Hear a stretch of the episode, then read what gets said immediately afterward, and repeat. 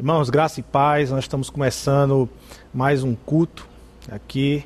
Ah, você aí na sua casa, a gente aqui, e poder ter esse tempo de palavra de Deus, de abençoar. Depois de louvores abençoados, a gente poder meditar um pouco nas Escrituras e na palavra de Deus.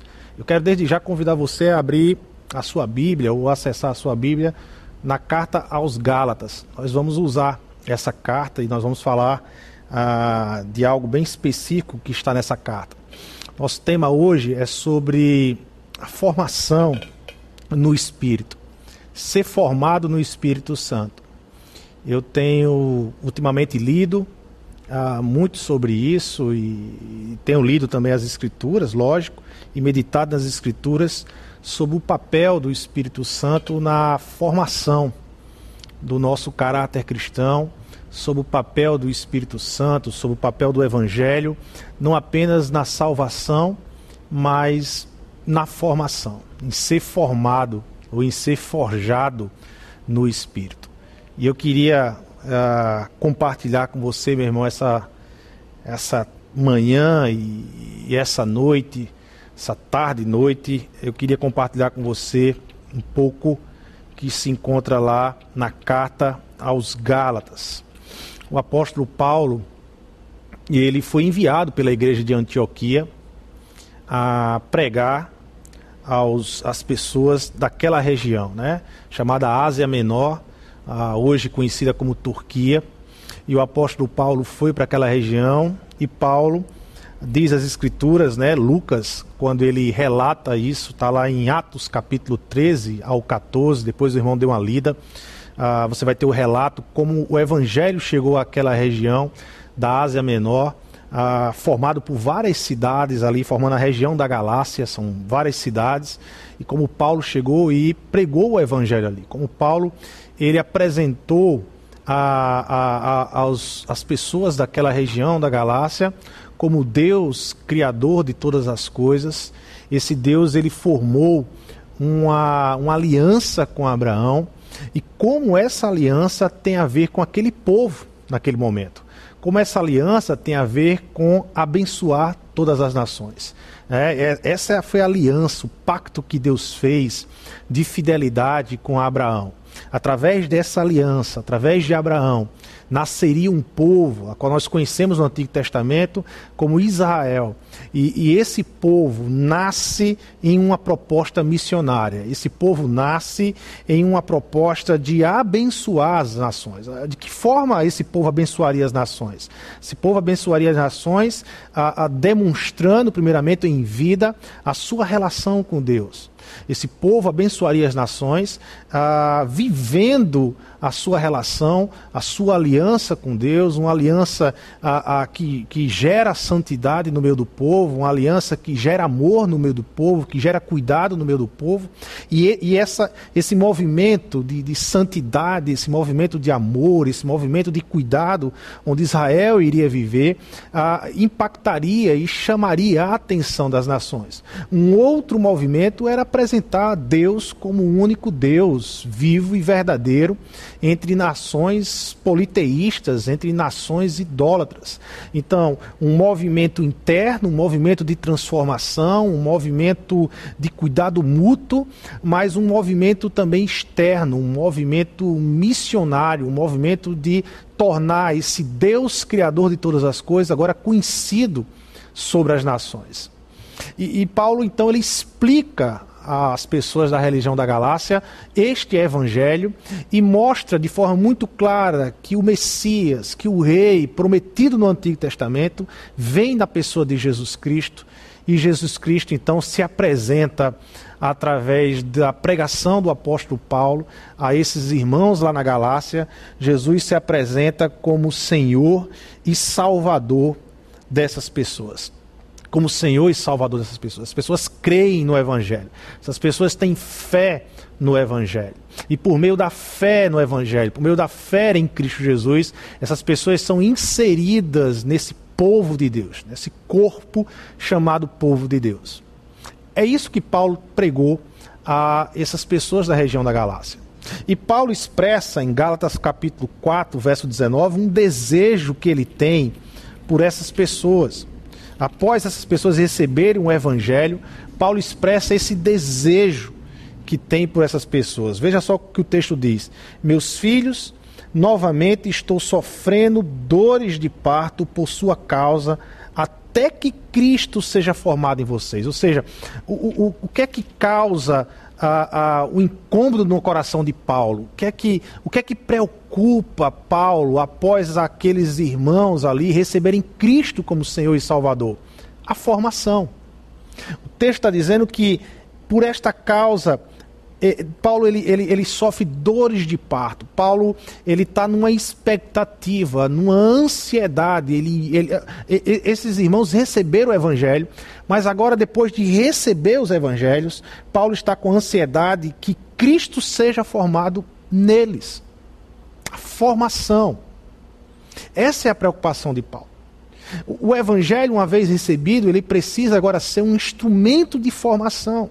Jesus, uma vez recebido como Senhor e Salvador em sua vida, agora Jesus precisa ser instrumento de formação na sua vida. Paulo deseja que os cristãos fossem preenchidos pelo Espírito Santo de tal forma que o próprio Jesus o moldasse de dentro para fora. E é exatamente nessa, nesse desejo, nessa ânsia que o apóstolo Paulo tem de ver os Gálatas serem formados, que entra um texto muito conhecido de nós nas Escrituras, está lá em Gálatas capítulo 5, um texto que nós expressamos muito, ou falamos muito sobre esse texto, ah, sobre os frutos, sobre o fruto do Espírito. Fruto do Espírito. Né? Gálatas 5, 22. Ah, esse texto nós é, conhecemos demais, mas o fruto de Deus, né, fruto do Espírito produz o amor, a alegria, a paz, a paciência, a delicadeza, a bondade, a fidelidade, a humildade e o domínio próprio. Esse é o fruto do Espírito. Esse fruto ele é formado em nós pelo Espírito. Depois que nós recebemos o Evangelho, depois que nós reconhecemos Jesus Cristo como Senhor e Salvador, nós entramos então num processo de formação um processo de formação. Se alguém perguntasse a Paulo como era Jesus, qual, qual é o retrato de Jesus? Quem era Jesus? Provavelmente o retrato que Paulo descreveria sobre Jesus seria que Jesus ele é amor, que Jesus ele é alegria, que Jesus ele é manso, que Jesus ele é um agente da paz, ele é um pacificador na mão de Deus. Que Jesus ele é amável, ele tem uma habilidade de amar as pessoas. Que Jesus é toda bondade, que Jesus é fidelidade, que Jesus tem um domínio próprio. Jesus, o retrato de Jesus apresentado pelos evangelhos é o retrato ah, de um ser humano totalmente rendido, cheio do Espírito Santo. Um homem que viveu cheio do Espírito Santo. Um Deus que encarna e se apresenta cheio do Espírito Santo e vive movido pelo Espírito Santo. Movido pelo Espírito Santo. É esse Jesus que está sendo formado na minha vida e na sua vida, meu irmão quando nós recebemos Jesus Cristo como Senhor e Salvador, quando nós compreendemos o Evangelho. É este Jesus formado em nós a partir do Espírito Santo que tem conduzido a terra a experimentar, nem que seja por um pouco, um novo céu e a nova terra, um novo tempo onde o amor, a paz, a alegria, a bondade, a amabilidade, o domínio próprio, a justiça, a fidelidade são desejáveis são verdadeiros elementos desejáveis por aqueles que verdadeiramente se encontram com Jesus. Mas a carta aos Gálatas também nos traz uma grande advertência. Paulo ele apresenta na carta aos Gálatas um grande perigo, uma grande advertência. É possível que é possível que pessoas que reconheceram Jesus como Senhor e Salvador em suas vidas. É possível que pessoas que reconheceram o Evangelho como a, a, as boas notícias de Deus, as verdadeiras boas notícias de Deus, é possível que esta pessoa, no decorrer da vida, no decorrer da caminhada, ela seja alimentada, ela seja formada não pelo Espírito Santo, mas por outras estruturas formadoras. É isso que o apóstolo Paulo ah, ah, traz em Gálatas, capítulo 1, versos 6 e 7. Admiro, admiro-me de que vocês estejam abandonando tão rapidamente aquele que os chamou pela graça de Cristo para seguirem outro evangelho, que na realidade não é o evangelho o que ocorre é que algumas pessoas os estão perturbando, querendo o quê? Querendo perverter o evangelho de Cristo. Perverter o evangelho de Cristo. Alienar o evangelho de Cristo. Moldar o evangelho de Cristo a outros moldes Viver o Evangelho de Cristo não a partir do Espírito Santo que traz a vida de Deus para nós, mas viver o Evangelho de Cristo a partir de alguma ideologia outra qualquer, de algum instrumento de formação outro qualquer que não seja o Espírito Santo.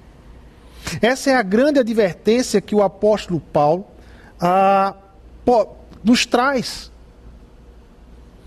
Não podemos ser inocentes aqui, meu irmão. Sabe, não podemos. A, a, nós precisamos compreender que o Espírito Santo, que o Evangelho foi concebido a nós, foi nos dado, não no Éden, não numa era perfeita, não num modelo perfeito de, de, de atmosfera, de vida de estrutura, mas nós recebemos o Evangelho e nós recebemos o Espírito Santo numa era pós-queda.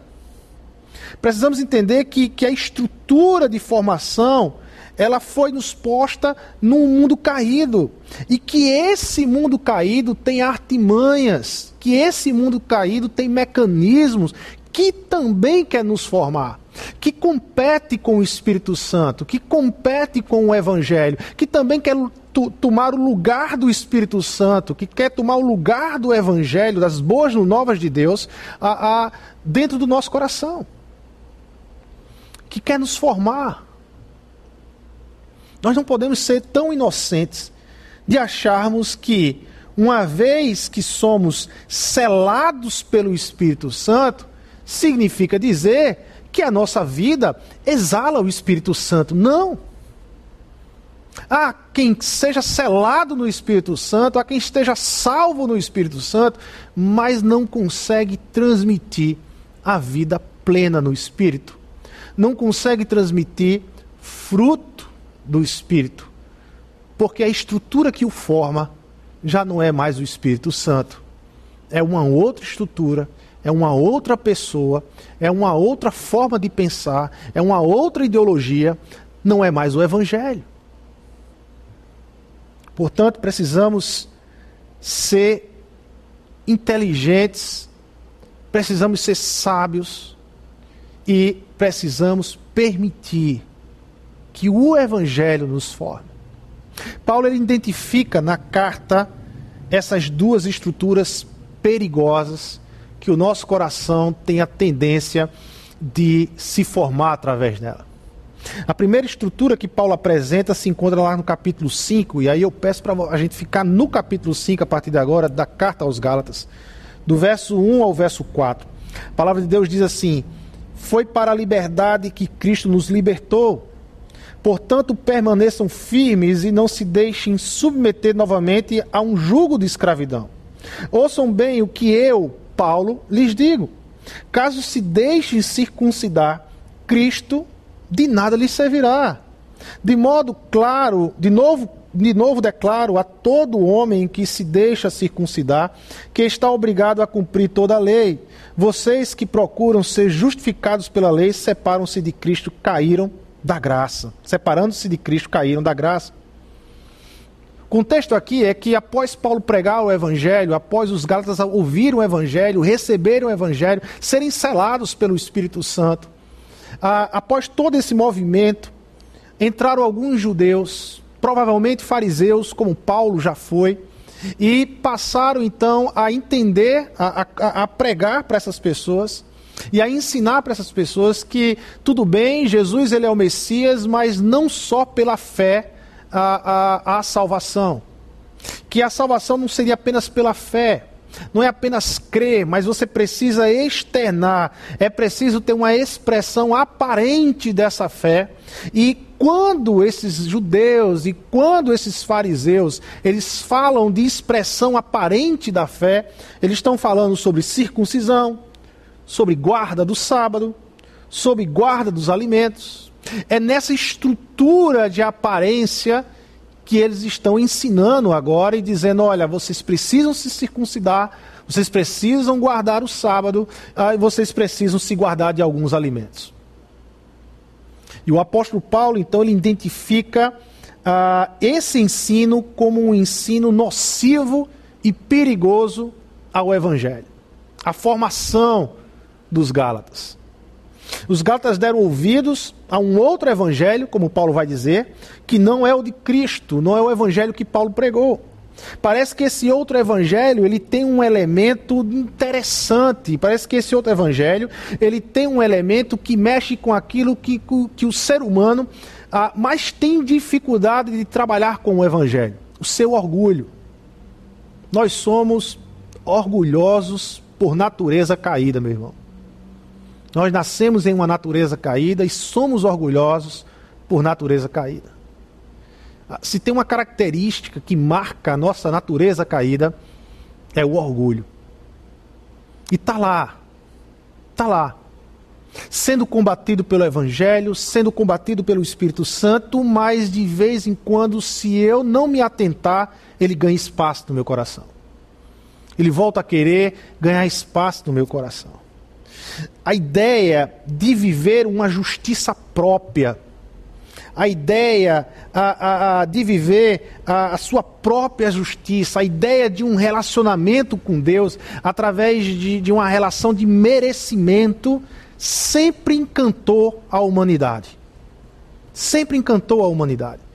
Sempre encantou a humanidade caída essa ideia de merecimento, essa ideia de que a, a, a, salvação ela vem de Deus, mas ela é promovida através de uma atitude minha, de uma ação minha, de, de um passo meu.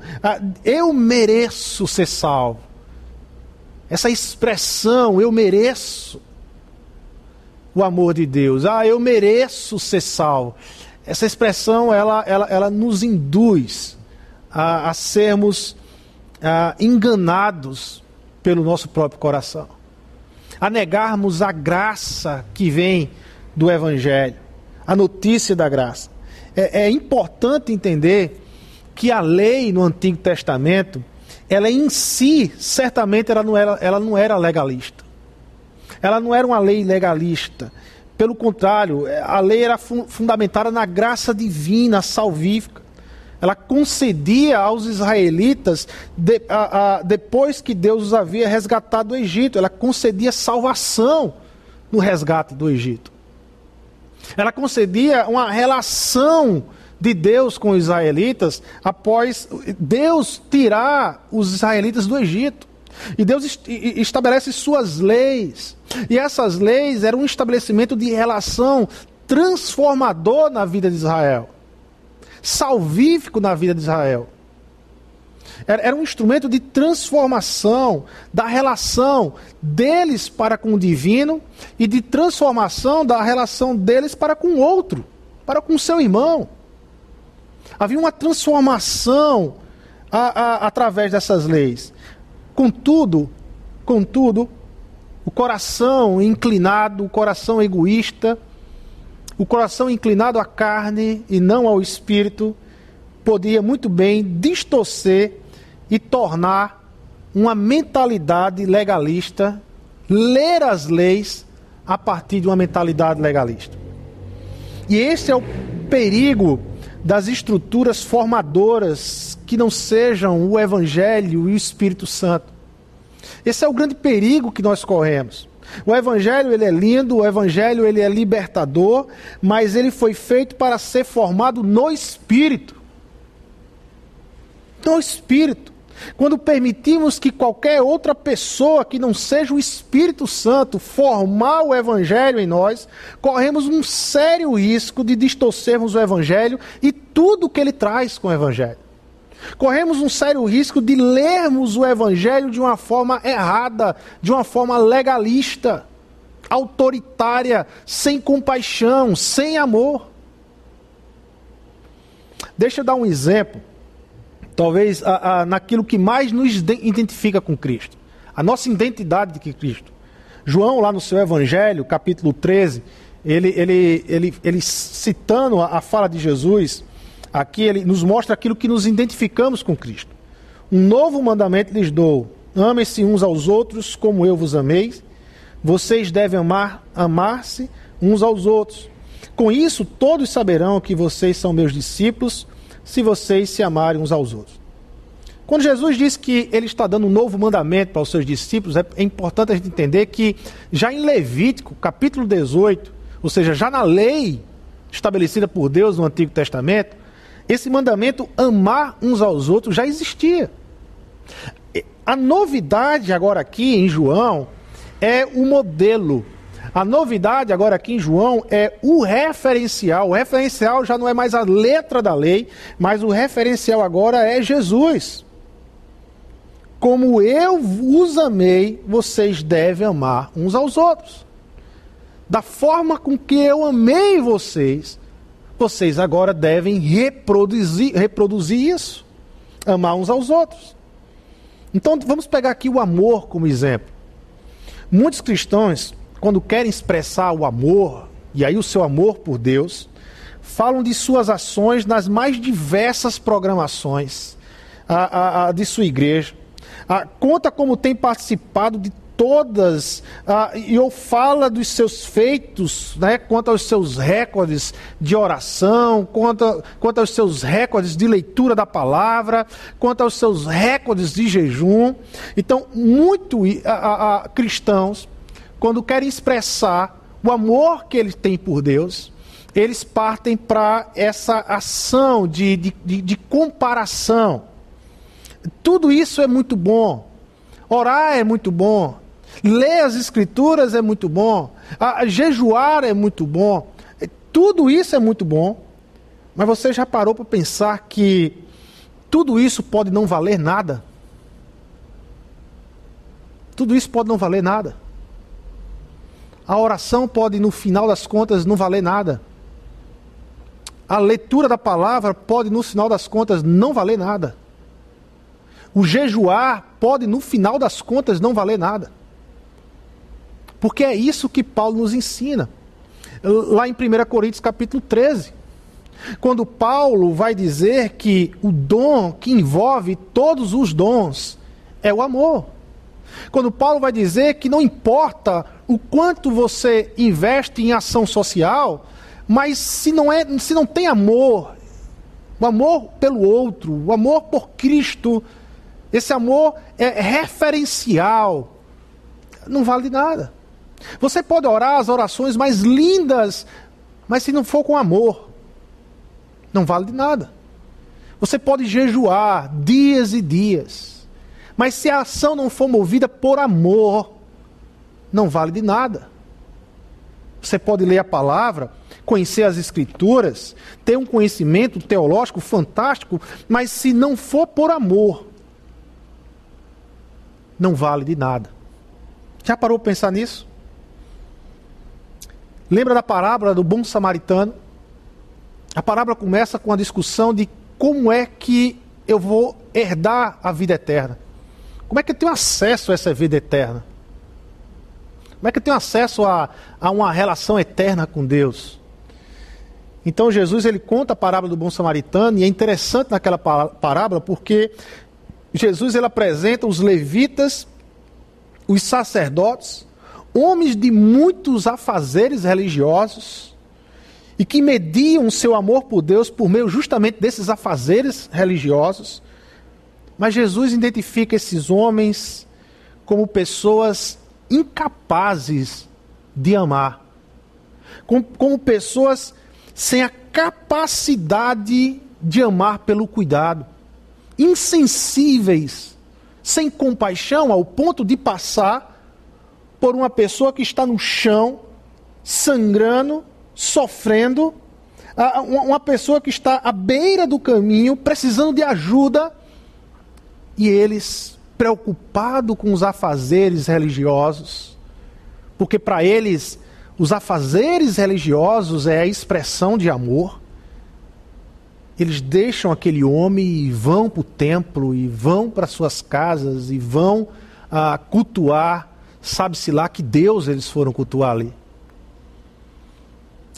Porquanto que o mais grave é que Jesus termina dizendo que estes homens não herdam a vida eterna.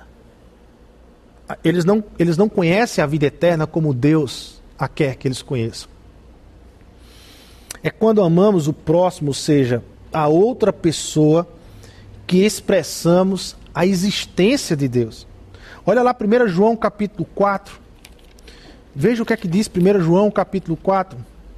Primeira carta de João capítulo 4, verso 7. A partir do verso 7, queridos amigos, amemos uns aos outros, porque o amor vem de Deus. Quem ama é filho de Deus e conhece a Deus. Quem não ama não conhece, pois Deus é amor. Foi assim que Deus mostrou o seu amor por nós. Ele mandou o seu filho único, ele mandou seu único filho ao mundo para que pudéssemos ter vida por, ele, por meio dele. E o amor é isto. Não fomos nós que amamos a Deus, mas foi ele que nos amou e mandou o seu filho para que por meio dele os nossos pecados fossem perdoados. Amigos, se foi assim que Deus nos amou, então nós devemos nos amar uns aos outros. Nunca ninguém viu a Deus, porque Deus é espírito. Mas olha o que o autor diz: se nos amarmos uns aos outros, Deus vive unido conosco e o seu amor enche completamente o nosso coração.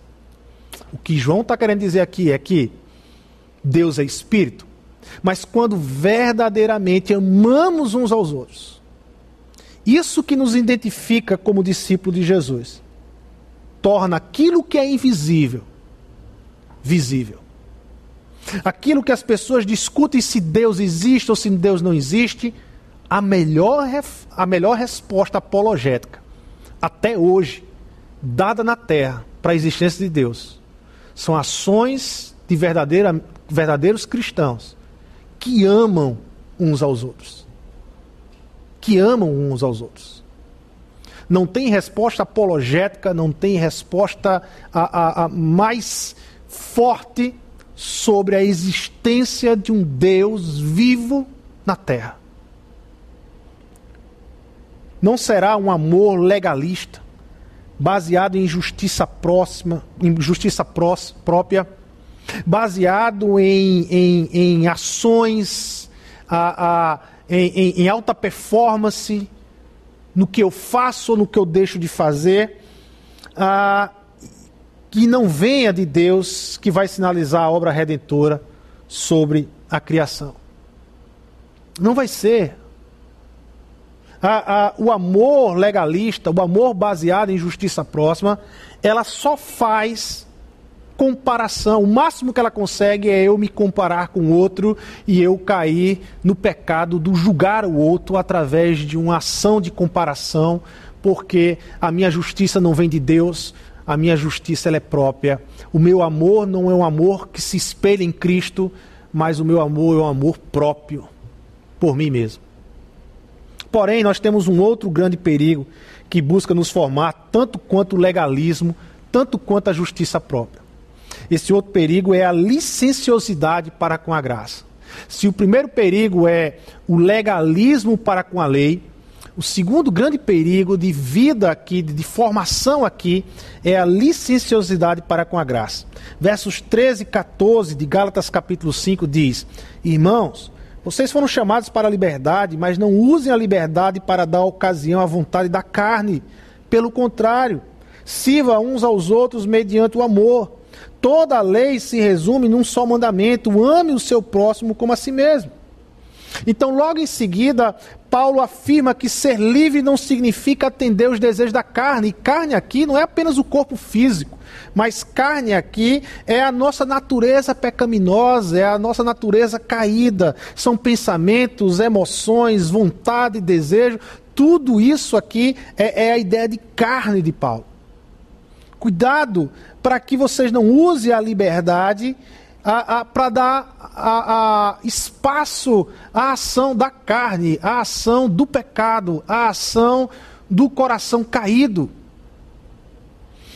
Paulo tratou do extremo na relação com o evangelho, com relação ao legalismo. Ele olhou para aqueles judeus que estavam tendo um ensino deturpado do evangelho e disse: não, a salvação é por meio da fé em Jesus Cristo. É se moldar a Jesus. É uma fé que nos lança a, a nos formar em Cristo Jesus.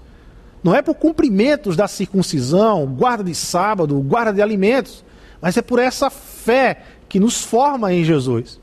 Mas também Paulo agora, ele vai falar para aqueles que talvez tenham um espírito licencioso, para aqueles que acham que ah, se tudo é graça, então eu posso tudo. Para aqueles que ah, talvez acreditem que em nome do amor, em nome de um amor, eu posso amar de qualquer forma. Só que, mais uma vez, a referência de amor que os discípulos de Cristo têm não é de qualquer forma, é a referência do próprio Jesus. É como ele os amou. E não como eu quero amar, mas é como Jesus os amou. É interessante observar como Paulo usa o amor para responder ambos os extremos. Veja, Paulo primeiro ele vai impor a, a, para os que impõem a lei, Paulo vai dizer o quê? O que importa é a fé que é expressa pelo amor. O amor nos permite cumprir devidamente a lei de Deus sem legalismo.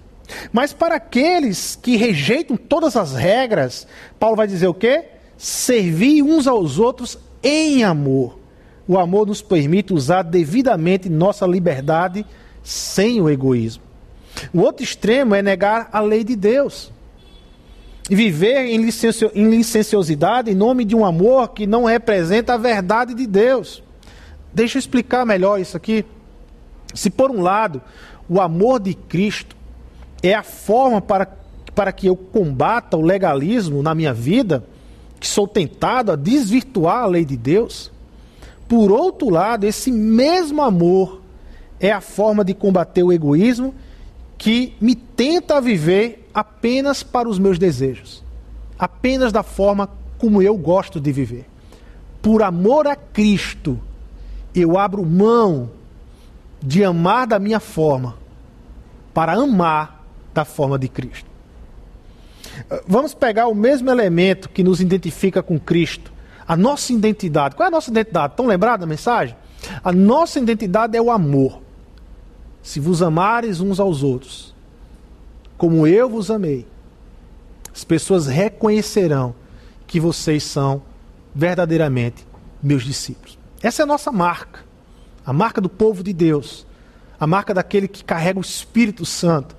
Eles amam uns aos outros, como Cristo nos amou. Vamos pegar o amor. Quando o Evangelho nos leva a amar uma pessoa, ele nos condiciona a amar como Cristo nos amou.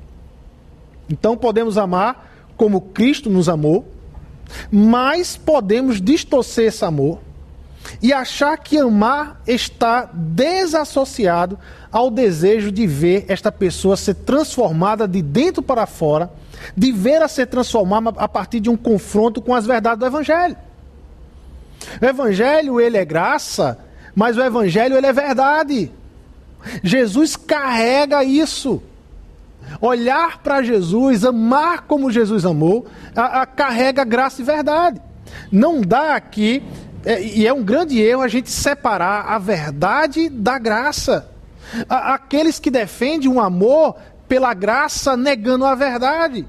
aqueles que defendem o amor se abraçando com a verdade e negando a graça, mas não se desassocia esses elementos. Porque isso é Jesus. Jesus ele é graça e Jesus, ele é verdade de Deus. Jesus, ele ama, Jesus, ele abraça sem negar a verdade de Deus. Veja o que João 1,14 diz: aquele que é a palavra tornou-se carne. E aqui João está falando de Jesus. Aquele que é a palavra tornou-se carne e viveu entre nós. Vimos a sua glória. João está dizendo que, olha, nós vimos a sua glória. Glória como do unigento vindo do Pai. Cheio de quê? A palavra de Deus diz: cheio de graça e de verdade, meu irmão. Cheio de graça e de verdade. A sociedade ela inventa muito Jesus. Há muito Jesus na sociedade. Há o Jesus sociólogo, há o Jesus psicólogo, há o Jesus marxista, mas há o Jesus liberal, há, há o Jesus militar. São vários tipos de Jesus que a sociedade coloca, mas eu quero convidar você a ficar com Jesus do Evangelho. É, é mais sério, é, ma, é mais sensato, é mais inteligente, sabe? É mais, é, é, é mais fiel ficar com Jesus do Evangelho certo? É o Jesus do Evangelho que morre pelos nossos pecados. É o Jesus do Evangelho que traz a mensagem do reino de Deus. É o Jesus do Evangelho que se torna um modelo para a transformação de nossas vidas.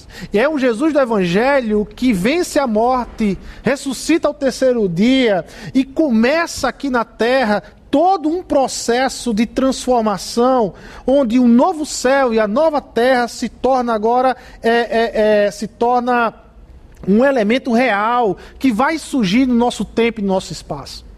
É esse Jesus do Evangelho, cheio de graça e cheio de verdade. Por fim, o apóstolo Paulo, então, ele chega a uma ideia central. Ele chega na, na sua grande ideia central, em estar trabalhando esses, esses, dois, esses dois tipos de, de pensar que desvirtuam o Evangelho: o legalista e aquele que é o libertino. Se não podemos ser governados pela lei, se não podemos ser governados pela carne, o que é que deve governar o nosso viver? Quem deve nos formar? Essa é a grande questão. Se a lei não é um elemento formador por si própria, se a carne não pode ser um elemento formador por si próprio, o que é que deve nos formar? O apóstolo Paulo ele responde isso nos versos 16, 18 e 25. Leia aí. Por isso digo: vivam pelo Espírito, de modo nenhum satisfarão os desejos da carne. Verso 18: Mas se vocês são guiados pelo Espírito, não estão debaixo da lei. Verso 25: Se vivemos pelo Espírito, andemos também pelo Espírito. O que Paulo está falando aqui é o que é que a única forma de evitarmos os extremos é deixar o Espírito Santo nos formar. Nós já temos o evangelho. Nós conhecemos o Evangelho. Nós conhecemos a verdade de Deus. O que é que falta eu viver? O Espírito Santo. Deixa o Espírito formar a sua vida, meu irmão. Eu preciso permitir que esse Espírito Santo que habita em mim, Deus que habita em mim, forme a minha vida a partir do Evangelho.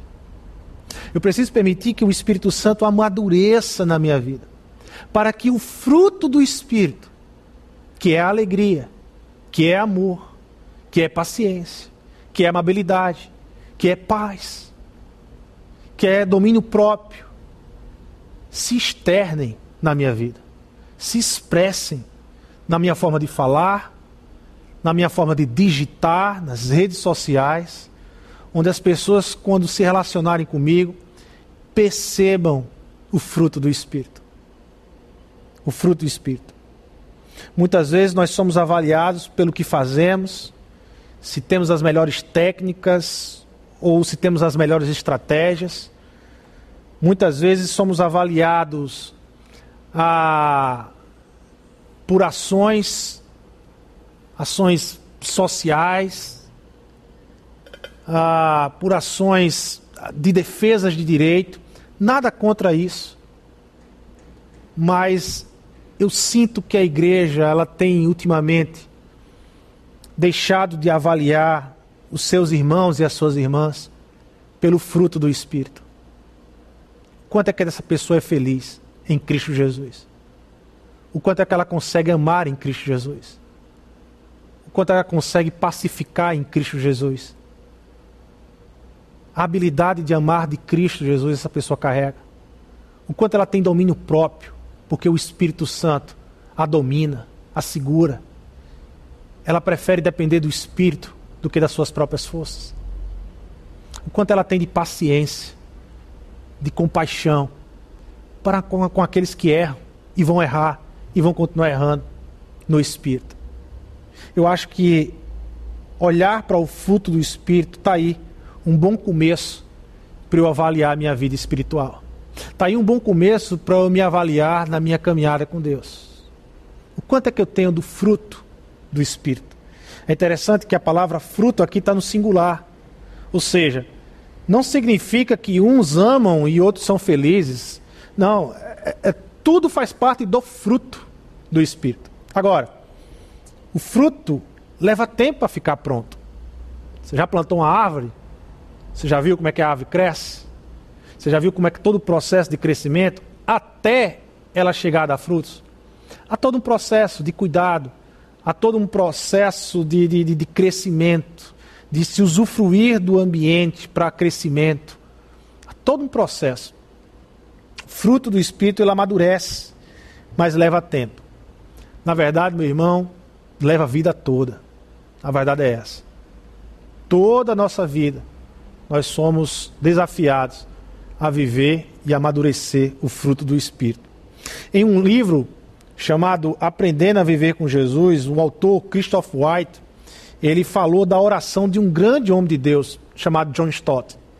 John Stott, todas as manhãs, ele orava assim. Eu queria citar ou recitar essa oração para vocês.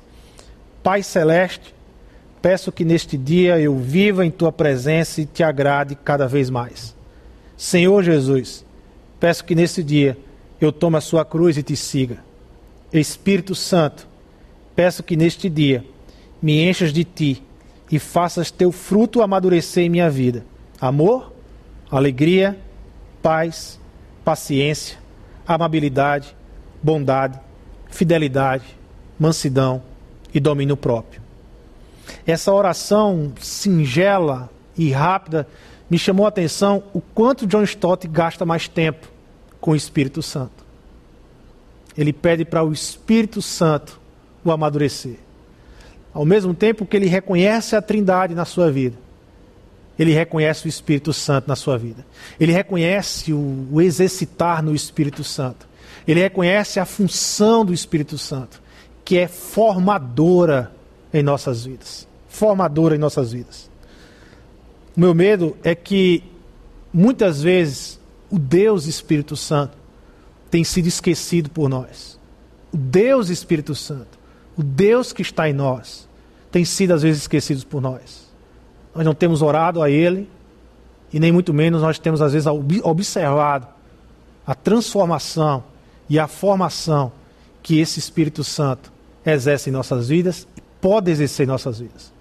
A minha oração para com você, meu irmão, esse domingo, é que o Espírito Santo seja o agente formador no seu coração.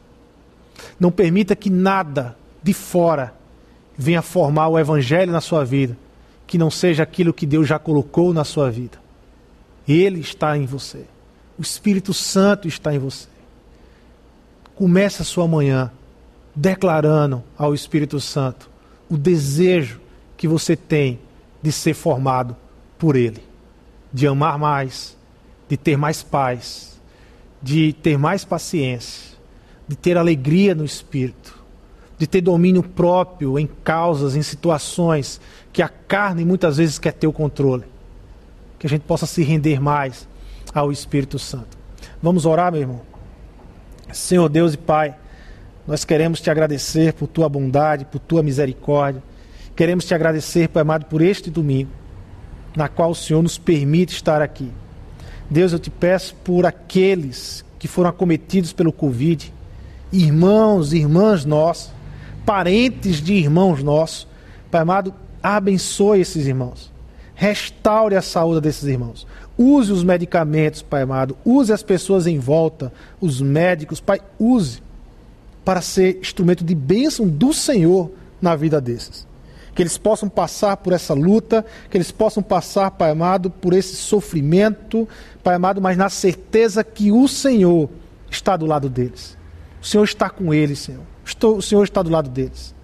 Deus amado e eterno, nos ajuda na caminhada, nas pressões que a vida nos traz, no momento em que somos pressionados, Pai amado, nos ajuda a ser formados pelo Teu Espírito, Senhor, pelo Espírito Santo de Deus. O Espírito Santo vem nos formar, vem formar o nosso caráter. Senhor, vem, vem, vem mexer no nosso coração, tirar do nosso coração aquilo que não é desejável pelo Senhor tirar do nosso coração aquilo que não é fruto do teu espírito, Senhor. Vem fazer isso em nossa vida. Vem fazer essa obra em nossas vidas.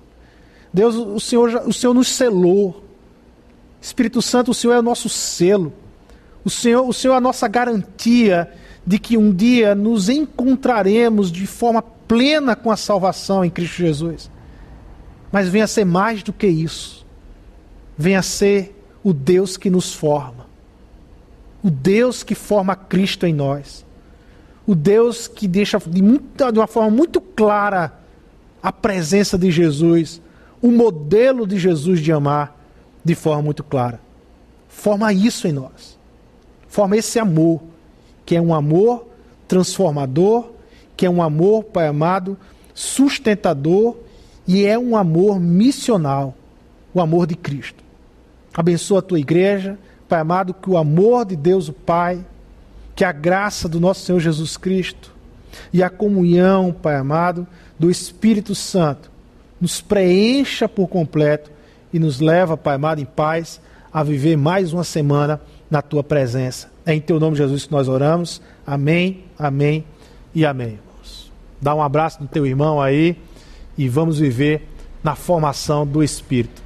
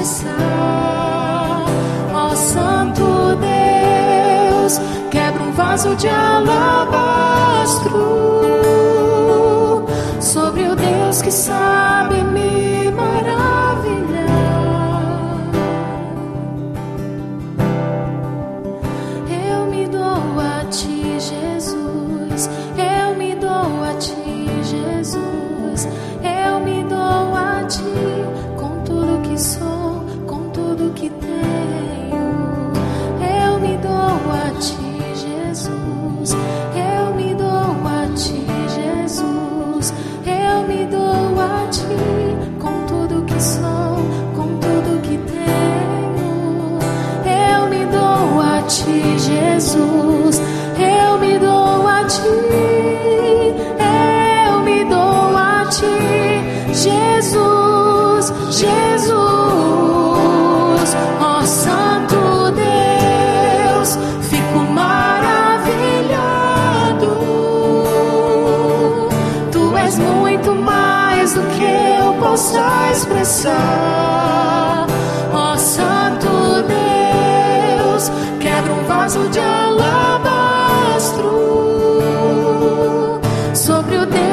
Deus